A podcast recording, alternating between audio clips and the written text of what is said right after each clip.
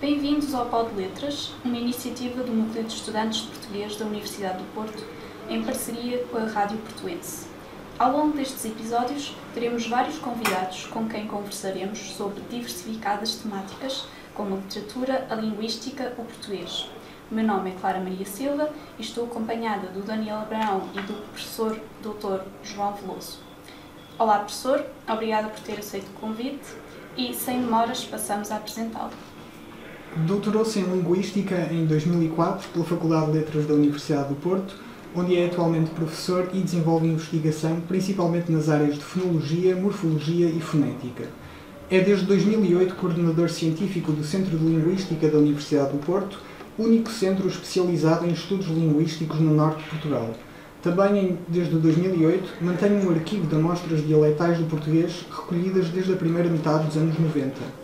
Foi presidente da Associação Portuguesa de Linguística, cargo que desempenhou de 2012 a 2016, e desde 2018 é pró-reitor da Universidade do Porto, assumindo as pastas da promoção da língua portuguesa e inovação pedagógica. E a minha primeira pergunta é eh, qual julga ser a percepção geral do cidadão comum relativamente à linguística? Olá, antes de mais, boa tarde e obrigado pelo convite. E, e, e, vejo que estão muito informados sobre a minha vida, mais do que eu, se calhar. Uh, sobre a linguística, eu acho que a percepção do, de, do cidadão comum, chamemos-lhe assim, é, é muito escassa, para não dizer eh, nula, ou, ou às vezes um bocadinho desencontrada daquilo que é a realidade da linguística e do trabalho dos linguistas. Uh, eu acho que já uma vez disse isto. Penso que qualquer, qualquer estudante que termine o 12 ano, vamos assim dizer, uh, tem uma ideia aproximada do que é química ou do que é biologia ou filosofia ou a história, mas sobre linguística penso que saberá muito pouco.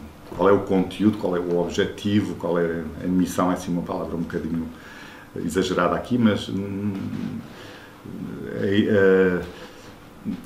a formação, mesmo que é dada, e a, e a informação que está ao dispor da, das pessoas normalmente é muito escassa. E depois há uma ideia social construída do linguista que é um bocadinho eh, também desencontrada da realidade. Há muita gente que pensa que, que os linguistas são uma espécie de polícias, eh, polícias da língua, é? que sabem como se deve dizer ou escrever corretamente ou incorretamente uma determinada construção, uma, uma determinada palavra, ou o que for. Um, e, ou então há, há, há, também no senso comum a ideia de que os linguistas são uma espécie de poliglotas, portanto são dicionários ambulantes que sabem o significado das palavras todas em várias línguas. E os, há linguistas que são poliglotas, há alguns linguistas que gostam de policiar a língua, mas isso não é propriamente a, eh, a sua função central. Então, e considera que a linguística deveria ser lecionada no ensino secundário ou acham que o ensino de português é suficiente? Uh, o ensino do português é suficiente, o ensino do português e, e se calhar de, e de outras línguas, não é? Uh, uh, não defendo, se a pergunta fosse, fosse essa, é? a, a, criação de uma disciplina vocacionada só para a linguística. Acho que uh, um, um, ensino do português uh, suficientemente amplo e suficientemente abrangente e, ao mesmo tempo, suficientemente profundo em algumas matérias, em alguns uh, conteúdos, seria suficiente para melhorar um pouco, corrigir um pouco a ideia que o cidadão comum faz acerca da linguística, eh, nomeadamente através do, do, do trabalho sobre os conteúdos gramaticais, que são aqueles que têm uma, uma relação mais próxima e mais óbvia com a linguística. Eh, considerando o quão positiva é a experiência da maioria dos seus alunos com as cadeiras que leciona, qual pensa ser o truque para despertar tanta curiosidade pela fonologia e pela fonética em particular e pela linguística no geral? Bom, a, a afirmação de, do interesse dos alunos pelas minhas aulas não é minha, é o Daniel que. Uh, bom, eu julgo que uh, isto, eu sou um bocadinho suspeito para, para falar disto, mas eu penso que a fonologia, a fonética, a linguística em geral, Uh, tem todos os condimentos para se transformar, para ser uma disciplina altamente, um ramo de conhecimento altamente fascinante e altamente atraente. Uh, o, a primeira razão e a mais filosófica das razões que podem motivar esse interesse eh, tem a ver com o facto de, de, para a maior parte dos linguistas, e isto é, não é só para os linguistas, é um facto um bocadinho indesmentível, a linguística é, se nós quiséssemos eh, resumir um pouco o objeto e o alcance desta, desta disciplina, a linguística é o ramo do conhecimento que estuda e que caracteriza aquilo que individualiza o Homo sapiens sapiens perante todas as outras espécies zoológicas. Não é? a, a, a, faculdade da linguagem, portanto, a capacidade de, de, usar a linguagem como um instrumento de comunicação, um instrumento de construção de conhecimentos, etc., é privativa da, da espécie humana. Não há nenhuma espécie não humana que tenha possua esta faculdade e até hoje não foi descoberta nenhuma comunidade humana que não tivesse uma língua, não tivesse esta faculdade de linguagem. E por isso a linguística é uma espécie de, de chave, se é que podemos dizer assim, para entrar naquilo que há de mais humano no ser humano.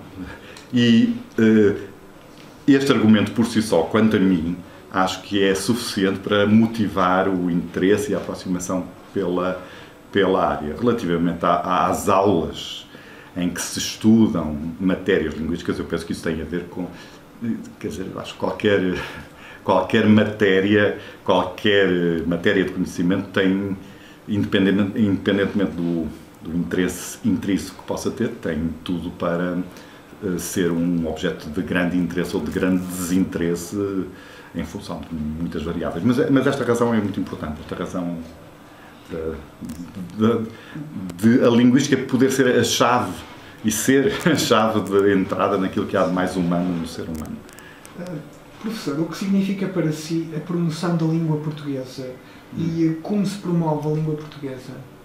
Bom, a, a, o, o termo promoção da língua portuguesa pode soar assim um bocadinho pomposo uh, em, em, em, alguns contextos e, e, e faz-me lembrar assim historicamente aquelas obras que no século XVI foram publicadas, uh, nomeadamente relativamente ao francês, portanto quando quando uh, uh, surgiu o interesse pela escrita das gramáticas das, chamadas, das então chamadas línguas vernáculas, não é? Há uma obra que é um bocadinho paradigmática desse, dessa, dessa forma de pensamento, que é a defesa e ilustração da língua francesa de Joachim du Bellay, em França. Uh, e, e, não é nesse sentido que nós aqui falamos de promoção. A, promo, a promoção da língua portuguesa tem a ver, sobretudo, com uma com a, a valorização que podemos fazer desta língua enquanto instrumento também de construção e de partilha de conhecimento e de conhecimento científico. Hum, as pessoas perguntam muitas vezes para, porquê é que uma língua que é falada em quatro ou cinco continentes e que é falada, que é, está no, no grupo das dez línguas mais faladas do mundo, o, o, uma língua que hoje, segundo as estatísticas mais fiáveis, é a principal língua do hemisfério sul e nós sabemos que o hemisfério sul vai ter no futuro um papel muito preponderante. Uh, porque é que uma língua com, com estas características eh, uma língua na qual foi escrita alguma da literatura mais famosa e mais lida do mundo, eh, porque é que ela precisa de uma eh, valorização? Esta necessidade prende-se, se calhar, com, com dois fatores. Primeiro, com uma certa hegemonia que hoje existe relativamente ao inglês como língua de ciência. Eh, em muitos campos do saber. Eh, não é o caso da linguística ou de uma certa linguística, pelo menos. O que não for publicado em inglês não, não conta em termos de prestígio académico e científico. Eh, e, e, a divulgação e a promoção da língua portuguesa tem esse, tem esse potencial, é? tem esse fator. Pode mostrar como é que o português é uma língua onde se publica e onde há muito espaço de publicação para muitas obras que podem contribuir para o desenvolvimento de muitos países. Eu viajo muito pelos países de língua portuguesa e eu, quando chego a alguns desses países, os professores e os especialistas que encontro nesses países não estão à espera do último artiguinho publicado em inglês numa revista muito cara dos Estados Unidos. Estão sedentos de material na área de, do ensino, na área da medicina, na área, na área da biologia, na área da física, escritos em português e de forma acessível. Portanto, a, a promoção da língua também é isto, é, é, é, tentar colocar o português como uma língua também de ciência. É? O português é uma língua de cultura, é uma língua de literatura, é uma língua de comunicação eh, e, e, e há, há, há, muito trabalho a fazer ainda a este nível. Portanto, mostrar que o português pode ser uma língua de construção de conhecimento científico e de partilha, portanto, de comunicação dessa, desse conhecimento. Por outro lado, apesar de, de, de, o português ser uma língua falada por uma quantidade enorme de falantes e de países, eh, muitos desses países, não há como escamotear isto, é? são países que se em globo representam uma fatia importante da economia do mundo, eh, eh, olhados individualmente, alguns deles apresentam grandes fragilidades. E, e, e portanto, há, há, alguma necessidade, se quisermos, uma, um certo imperativo de contribuir, de criar dentro, no mundo uma espécie de espaço de língua portuguesa feito de coesão e de cooperação entre países e e, e, esse é um trabalho também que nós podemos fazer para a valorização, para a projeção e para a promoção do português como língua internacional. Construção de elos entre países com níveis de desenvolvimento socioeconómico diversificados, em que os países que estão numa posição mais favorecida, em termos de estruturas universitárias, em termos de estruturas empresariais e económicas, etc., podem eh, cooperar com países que não, não estão ainda nessa fase. Portanto, é, são estas, digamos, as duas vertentes. O termo da... cooperar vai um pouco ao encontro uh, daquilo que eu vou perguntar a seguir, que é uh, o ensino em Portugal é pautado pela competitividade entre estudantes. E eu queria perguntar qual a raiz do problema e como pensa ser possível inverter esta tendência de modo a estabelecer um regime de cooperação. Uhum. É, esse é um assunto que me preocupa muito. Eu não sei se o ensino em Portugal é, é é tão competitivo como noutros países. Uh, mas, mas uh, eu não sou especialista em ciências da educação, portanto não gostaria de estar aqui a falar de assuntos que não são, uh, que, partirão sobretudo da minha experiência direta e de, de um conjunto de intuições e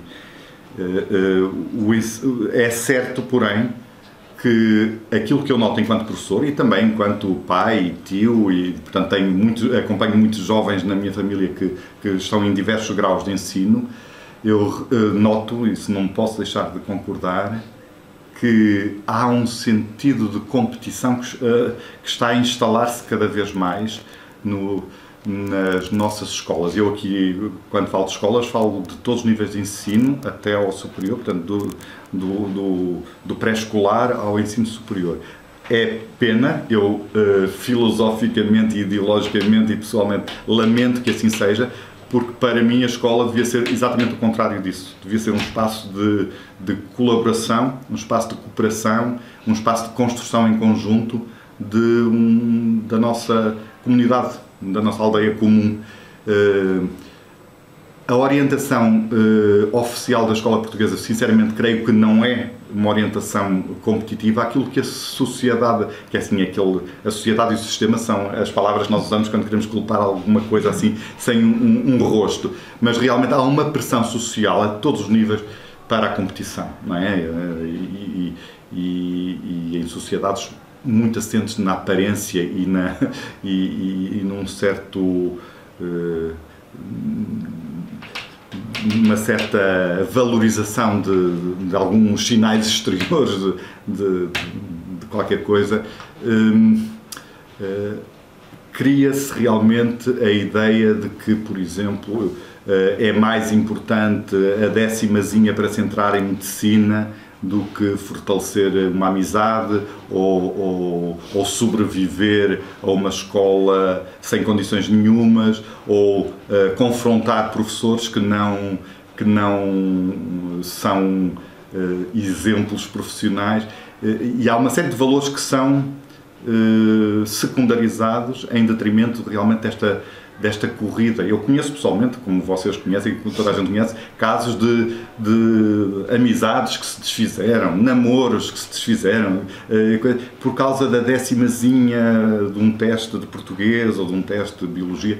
E, e isso é um bocado humanamente lamentável, eu acho, mas, mas é, é, é, o mundo em que vivemos e acho que a função de, dos professores e dos estudantes também é combaterem isso. Que conselhos dá um estudante que tenha acabado de ingressar na universidade? Eu não gosto nada de dar conselhos. Não, é, isto não é uma resposta, não é um chavão, é que não gosto mesmo, porque já tive muitos dissabores na vida por dar conselhos. E também e nunca gostei que me os dessem, que é, que é uma coisa da. Mas uh, a um estudante que acabou, que, que, que acaba de entrar na universidade, o, o, sei lá, o principal conselho que eu daria era uh, não, arris, não arriscar. Uh, eh, eh, desculpem, é exatamente o contrário. É não ter medo de arriscar, está a ver? É uh, arriscar, o conselho é este. Correr riscos, riscos no sentido de não ter medo de falhar. Há muita ideia de que as pessoas não podem falhar. As pessoas devem falhar. O, o que devemos é aprender com, os, com as falhas que temos. Portanto, não ter medo de falhar, não ter medo de fazer más escolhas, não ter medo de experimentar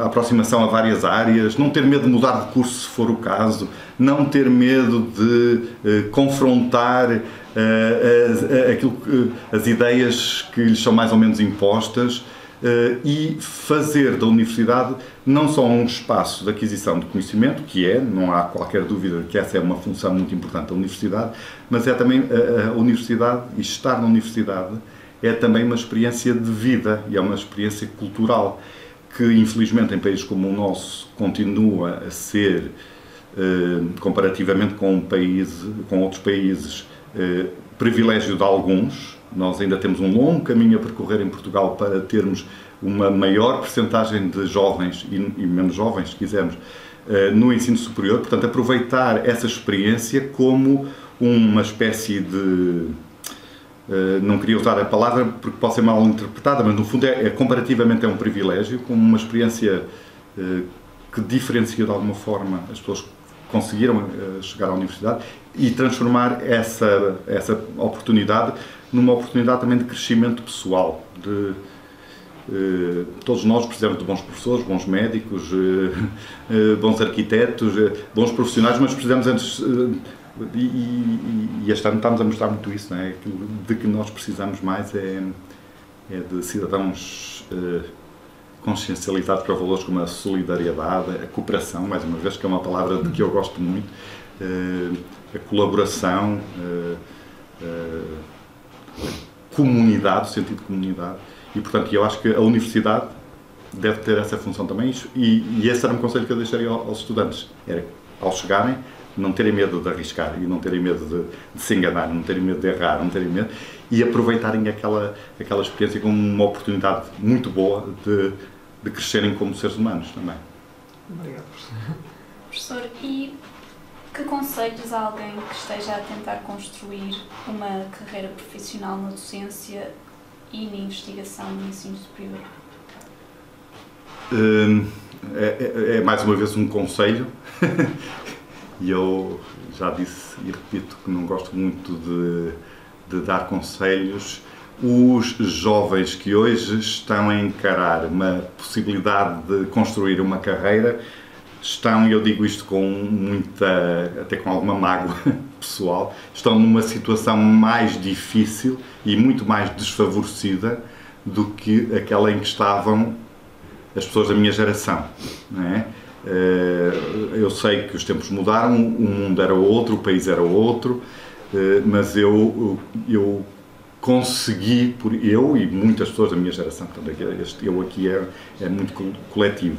Né? Nós uh, tivemos a sorte de conseguir perspectivas de carreiras muito estáveis muito cedo na vida. Isso hoje é quase uma miragem nesta geração e é pena, porque eu tenho conhecido, como professor da Faculdade de Letras, sobretudo, jovens brilhantes, e quando eu digo brilhantes, eu como linguista tenho um bocado a obrigação de medir uh, as palavras e estou a medi-la bem. Portanto, jovens realmente brilhantes, jovens que são excepcionais, jovens que em qualquer, em qualquer país do mundo fariam carreiras exemplares em qualquer área, na docência, na investigação, na tradução, e, e, e, e não, lhes é, não lhes é facultada uma. não lhes são facultadas uh, oportunidades e, e, perspectivas como as que deveriam ser dadas. Uh, e isso é um desperdício. Eu, eu, eu, não consigo compreender como é que Portugal consegue, Portugal e, e a Europa, muitos países ditos ocidentais. Não é mal só português, mas, mas obviamente eh, eh, estamos aqui a falar da nossa situação. Eh, eu não consigo compreender como é que há tanto investimento, e até investimento financeiro, e não só, mas investimento financeiro na formação de jovens altamente qualificados, muitos deles excepcionalmente talentosos, e depois não os sabemos aproveitar.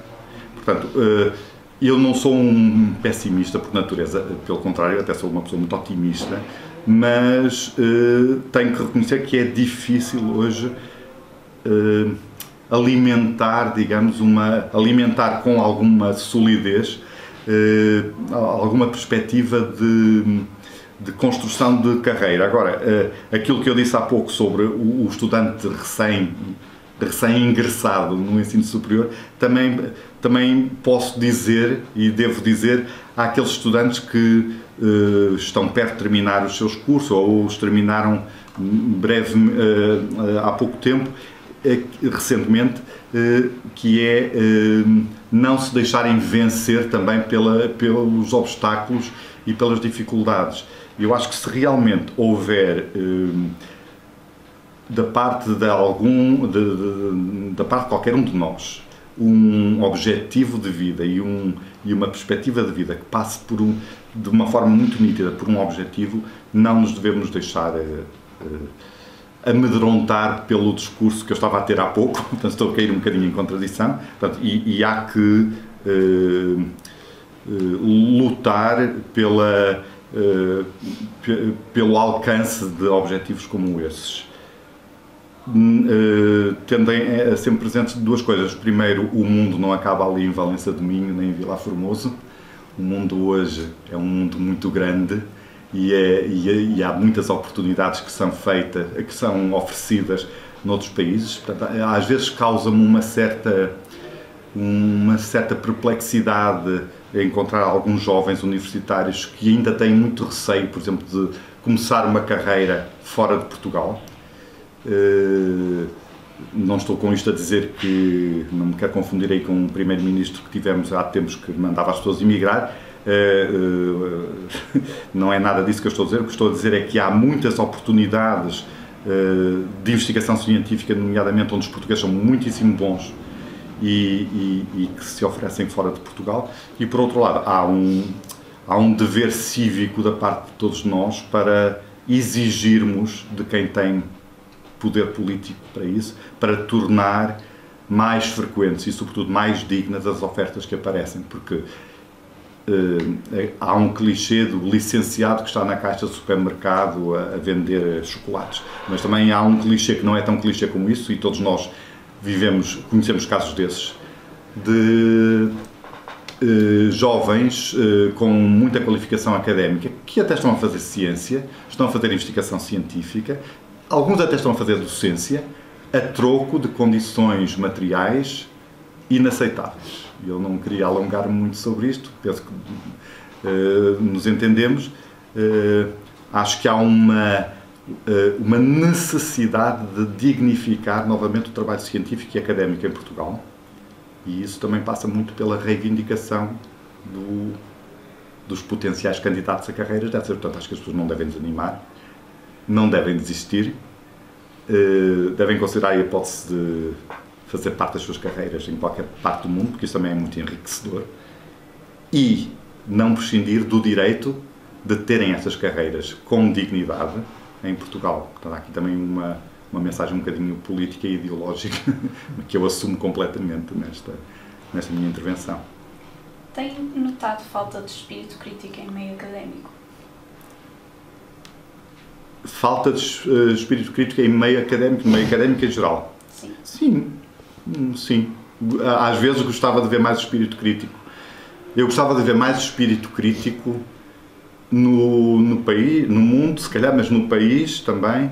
Uh, uh, a, a, reflexão crítica, o pensamento assim uh, aprofundado, amadurecido, a, a, as opiniões com um, um bocadinho de fundamento são são muito raras, não digo que sejam raras, não são tão frequentes uh, como deveriam ser. É certo que me podem dizer que uh, a escola e a universidade e o meio académico são um bocado o reflexo da sociedade em que estamos, que é uma sociedade realmente muito superficial, muito imediatista, muito. Hum, as pessoas, antes de pensarem, já têm uma opinião e já emitem uma opinião. Agora, o que eu acho é que a universidade tem, uma, um, tem, tem eu nisso sou muito antiquado, devo dizer, tem uma obrigação de eh, contrariar esse tipo de, de pensamento. E, e, e, e, às vezes fico um bocadinho decepcionado com uma certa ausência do, do meio académico do, dos debates que são relevantes para, para o, o nosso presente e para o nosso futuro. Globalmente, respondendo à pergunta assim de uma forma mais direta, sim, gostaria de ver mais espírito crítico da parte da, da universidade ou do, do meio académico e que isso depois se refletisse num aumento do espírito crítico da população em geral e do país em geral. Eh, tendo em consideração os acontecimentos recentes no Brasil, desde a censura nas escolas ao investimento, hum. desinvestimento na ciência, eh, como se contrariam estas tendências em ambiente académico? Eh, é, é difícil responder. Nós estamos a, a, a, ver a situação do Brasil um bocadinho de camarote, como os próprios brasileiros dizem, né? não estamos envolvidos naquela, na, naqueles momentos verdadeiramente tenebrosos e naqueles tempos verdadeiramente tenebrosos que estão a, a ser vividos atualmente uh, no Brasil e que são uma das muitas manifestações de um avanço de, uma certa, de um certo posicionamento ideológico anti-intelectual, anti-universidade, anti-pensamento crítico. O Brasil é talvez o exemplo mais conseguido disso neste momento. Eh, não podemos excluir que isto não, que este tipo de, de situação não se verifique, mesmo no nosso país não sei, mas noutros países, eh, relativamente a, a, a ao posicionamento, digamos, dos académicos perante esse tipo de, de, de, atuações políticas, há uma palavra que eu não, não consigo uh, esquecer, é uma palavra que eu gosto muito, que é uh, resistência. É resistência. É resistir por todos os meios ao nosso alcance para desmascarar, para desconstruir e para continuar a, a formar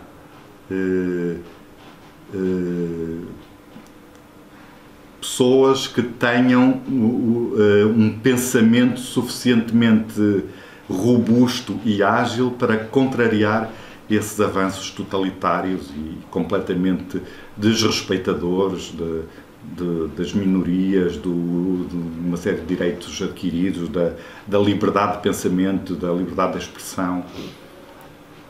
Como entende ser uma universidade utópica ou próxima disso? a universidade utópica é quase um, um pleonasmo. É? A universidade utópica era como um mundo utópico. Para já era uma universidade em que a universidade não estava, não havia universidade versus mundo.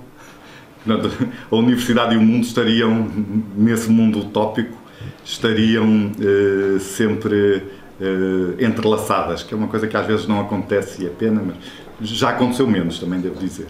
Eh, mas uh, uma universidade utópica seria uma universidade uh, integrada num mundo utópico também uh, e, e, e, e, seria uma universidade que seria um repositório de valores que são fundamentais e que nós demos até há muito pouco tempo como, por, como adquiridos e que se calhar não estão tão adquiridos como isso. Estou a pensar novamente na liberdade, estou a pensar na solidariedade, estou a pensar no respeito pela pluralidade, estou a pensar na, no livre-arbítrio, na, na, na, nossa capacidade de construir e fazer juízos eh, livremente e sem receio de agradar ou desagradar a este ou àquele. Portanto, a universidade utópica seria a verdadeira universidade, não é? Mas se nós. É, é, eu não queria deixar, não queria com isto que pensassem que eu sou uma pessoa desencantada com a universidade, pelo contrário. Eu até acho que de, de todas as. De, digamos, todas as arenas que compõem uma sociedade como a nossa, a, a universidade acaba por ser, uma, acaba por ser de algum destes valores, uma reserva natural de alguns destes valores e, e, deveria, o que deveria acontecer é deveria assumir mais esse, esse papel. Mas não é só a universidade que é distópica. O, o mundo todo caminha uh, de uma forma um bocadinho distópica. O que eu acho é que a universidade deveria ser a contracorrente dessa distopia. Se pudesse mudar um e apenas um aspecto da Universidade do Porto, qual seria? Uh, talvez. Uh, é, pode parecer muito trivial a minha pergunta. Uh, mas o, o que eu mudaria na Universidade do Porto seria esta divisão muito estanque entre faculdades, e, e, quando estou a falar de divisão, estou a falar também da divisão física, porque há muitas iniciativas que tentam promover o diálogo, projetos de investigação, até eh, cursos e disciplinas repartidos por várias faculdades, mas depois nós chegamos à hora da verdade e, e chegamos a, a, a realidades como esta. Um estudante da Faculdade de Letras que queira ir frequentar ou assistir a uma atividade qualquer uh, na Faculdade de Medicina tem que atravessar uma cidade toda onde uh, oferta que atravessar uma cidade toda onde a oferta de transportes públicos temos que admitir é, é, é eu ia dizer é má, vou dizer, não é grande coisa. E, e, e eu penso que hum, faz falta na Universidade do Porto uh, um campus integrado, um local físico com auditórios comuns, com espaços verdes comuns, zonas desportivas comuns, bibliotecas comuns, em que pessoas de várias áreas uh, se encontrassem diariamente, assim, numa base de, de, diária, e sem estes pequenos obstáculos que acabam por ter depois. É certo que hum, se eu meter num autocarro ou se for a pé, consigo atravessar a cidade em meia hora ou 40 minutos, mas em meia hora ou 40 minutos. E isso às vezes é suficiente para demover uh, Uh, nós podemos ter discursos muito bonitos sobre, sobre projetos muito utópicos, é? mas depois, se não tivermos as realizações, as condições materiais mais. Eu, e se calhar há algum comodismo nisto, mas, mas se não tivermos as, as condições materiais mais propícias para levar essas, essas, essa, essas ideias à, à prática, isso pode embarrar. Portanto, eu, uma coisa que mudaria se pudesse mas isto é, é, impossível numa universidade com a nossa história e o nosso peso e numa cidade como esta também. Seria eliminar as fronteiras físicas entre as faculdades. As fronteiras simbólicas penso que já estão ou estão mais mitigadas, eh, mas eh, a dispersão geográfica das várias faculdades, que tem algo de bom também, porque ao contrário de campos universitários que nós conhecemos noutros países, em que as pessoas vivem no campus e depois precisarem de comprar um selo de correio, agora já ninguém usa, mas uma pastilha elástica ou, ou, ou, ou, um livro, tem que fazer quilómetros, porque depois nos campos não há nada, só há relva e edifícios. Eh, portanto, um meio termo seria interessante. O Porto tem essa vantagem, é? a gente sai da Faculdade de Letras, atravessa a rua e tem cafés, tem papelarias, tem, tem cine, cinemas também agora já não há, mas uh, houve tempos em que havia cinemas do lado lá da rua e, e e, portanto, isso é, um, é algo bom, mas depois o, esta, este distanciamento geográfico entre as várias faculdades, eu acho que dificulta um pouco, não será certamente a única nem a principal razão, mas dificulta um pouco esta, esta troca de ideias que era boa para construir o tal espírito crítico também que, que falta. E da Faculdade um de Letras? O que é que eu mudava na Faculdade de Letras? Hum, eh, eu acho que a minha resposta também vai ser muito trivial e também, eh, se calhar, estavam à espera que eu entrasse assim, em questões muito de funcionamento e, isso, e também podemos falar um bocadinho disso, mas uh, acho que as condições físicas da Faculdade de Letras também, uh, também são muito importantes. Uh, faltam zonas verdes na Faculdade de Letras e não é propriamente por falta de espaço. Eu sei que a atual direção até é muito atenta a estes aspectos, mas, mas aquele edifício é uma espécie de bloco no meio de, uh, do nada, numa autoestrada quase, né? e, e sempre me fez muita confusão não ver né, no, no pouco espaço verde que ali há mais árvores, mais bancos de jardim, um campo de futebol, umas tabelas de basquete. Uh, o próprio edifício está neste momento uh, pronto, já é um edifício com muitos anos de uso e não é um edifício convidativo, não é? para quem conhecer, por exemplo, aquelas torres, as chamadas torres, o nome é horrível, não é? Uh, se nós entramos nas torres para, para, ir a um gabinete ou deixar uma carta num cacifo de um professor, uma coisa qualquer, uh, a certa hora aquilo é tudo muito sinistro, muito obscuro. Portanto, algo que eu mudaria na Faculdade de Letras seria também as condições de, do edifício e do espaço envolvente. E atenção que eu queria deixar isto muito claro, não, não estou aqui a fazer nenhuma crítica à atual direção da faculdade, porque até reconheço que a, que a atual direção tem feito eh, muito para minorar eh, uma situação eh, que arquitetonicamente e urbanisticamente é complicada naquele, naquele edifício. E passando à última questão que lhe colocamos, uh, um bocado em jeito de provocação, um, já ponderou sobre os possíveis SEC existentes efeitos negativos de uma promoção excessiva da língua portuguesa, como dou-lhe um exemplo de um político uh, que sirva do populismo e que utilize a língua portuguesa não só como manipulação de eleitores, mas também como meio de procurar um domínio político universal. Acha que isso é possível? Eu não sei se percebi bem a pergunta. não sei se percebi bem a pergunta, uh, uh, mas queria dizer, assim muito resumidamente, que um populista servir-se-á sempre daquilo que, que quiser para uh, propagar eu ia dizer os seus ideais, mas eu acho que os populistas não têm propriamente ideais, têm ambições. Hum, portanto, se a língua portuguesa vier a ser usada, ou viesse a ser usada com fins populistas, como, como disse, hum, é uma hipótese, eh, uma hipótese como a utilização de, outra, de outras coisas. Agora, o que eu, o que eu, o que se me oferece dizer assim mais sobre isso é que uh, disso a língua portuguesa e os seus falantes nunca terão culpa. Né? E, uh, e cabe aos não populistas fazer da língua portuguesa, se quiseres, por exemplo, também uma bandeira de, de cooperação. E uma bandeira de cooperação entre entre comunidades muito dispersas pelo mundo, muito desiguais em termos de, de oportunidades. Eu, eu, sou aí, eu sou, confesso que sou muito utópico e se calhar um bocadinho lírico, mas eu eh, acredito que quando, quando se diz, portanto, as línguas que tiveram uma expansão para fora do, dos territórios em que nasceram, como é o caso do português, que as línguas foram hum, instrumentos de opressão, tudo foi instrumento de opressão no passado, tudo pode vir a ser eh, instrumento de opressão no futuro, mas as línguas são também um instrumento de libertação. É? é com através da criação, por exemplo, da criação poética, da criação literária, da construção do pensamento crítico, que nós podemos libertar-nos e podemos eh, construir um mundo antipopulista. Por isso, não, eu não sei se era esta exatamente a pergunta, não, mas o, o, eu não tenho receio que isso aconteça.